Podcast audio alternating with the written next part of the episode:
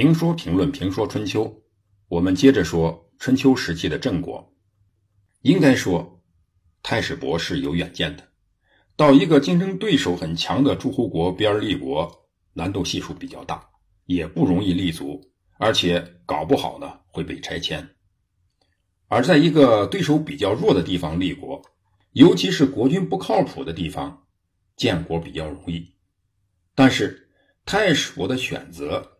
从历史、从以后的角度来看，也是有问题的，因为他给郑桓公选择的地方正是河南的中部，今天郑州一带。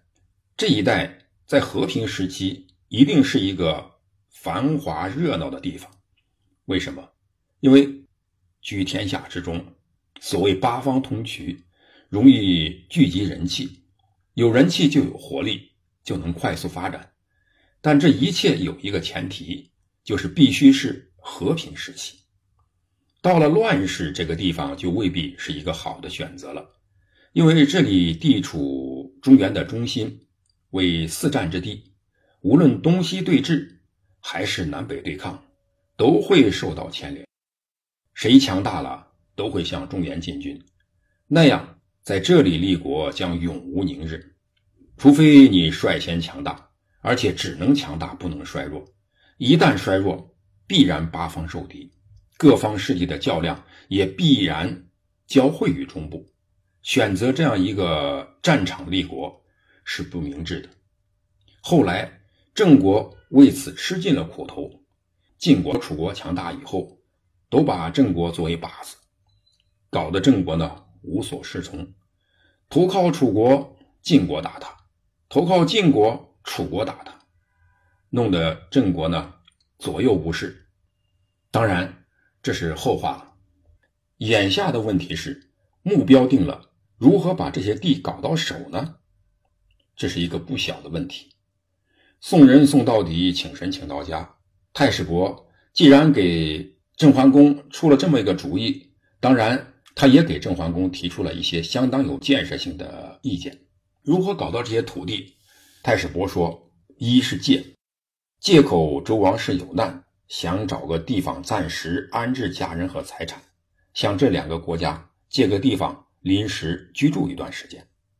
二是贿，东郭国和快国的国君都是贪图小利、没有抱负的人，贪婪就好办了，给他们贿赂就能摆平，区别只是财物的多少。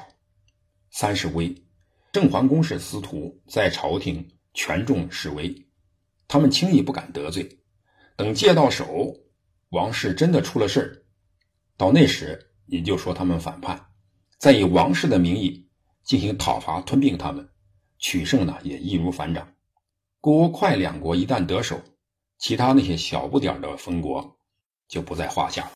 这片土地自然也就是您的。从古到今，拆迁别人总是会。找到理由的，郑桓公听取了太史伯的忠告，派自己的大儿子季觉突，也就是后来的郑武公，带上丰厚的礼物去虢国和快国，开始了借地之旅。两国国君虽然很不情愿，但一是由于郑桓公在朝廷势大，不敢得罪；二呢，也想通过郑桓公联络上周天子，加上郑桓公送来了丰厚的礼品。两个国君与自家人商定以后，各借出五座城池给了郑国。郑桓公派大儿子季觉突主持搬迁工作，把郑国的主要财宝、重要贵族以及部分大臣都送到了这十座城中。郑桓公顺利的取得了这一片土地的临时居住权。就在借地建国计划顺利推进之际，公元前七百七十一年。郑桓公担心的事还是发生了，骊山之乱爆发，周幽王被西戎兵杀死，郑桓公为保卫江山也战死了。郑桓公的儿子季觉突继任了父亲的位置，成为郑国的国君，史称郑武公。骊山之乱，周天子被西戎武力拆迁，国都被毁，周围到处都是打劫的西戎人，国都已是残垣断壁。周天子已经不适合在这种环境居住，为了延续周家的天下，郑武公和秦国、晋国、申国等诸侯共同保护周平王，到洛邑即位，建立东周。天子离开了关中，关中也就彻底的西戎化了。虽然他们拆迁了周天子，但戎人不是一个统一的集体，并没有建立一个统一的王国，因此周天子走了。关中一夜之间回到了野蛮时代，郑武公也被迫放弃那个旧有的郑国及山西华阴一带，在借来的土地上建设新的郑国。新郑国的首都在今天河南省新郑一带。一方面，郑国是借来的土地；另一方面，郑国的发展受到地理空间的制约，因此正武公想改变这种情况。那么，如何改变呢？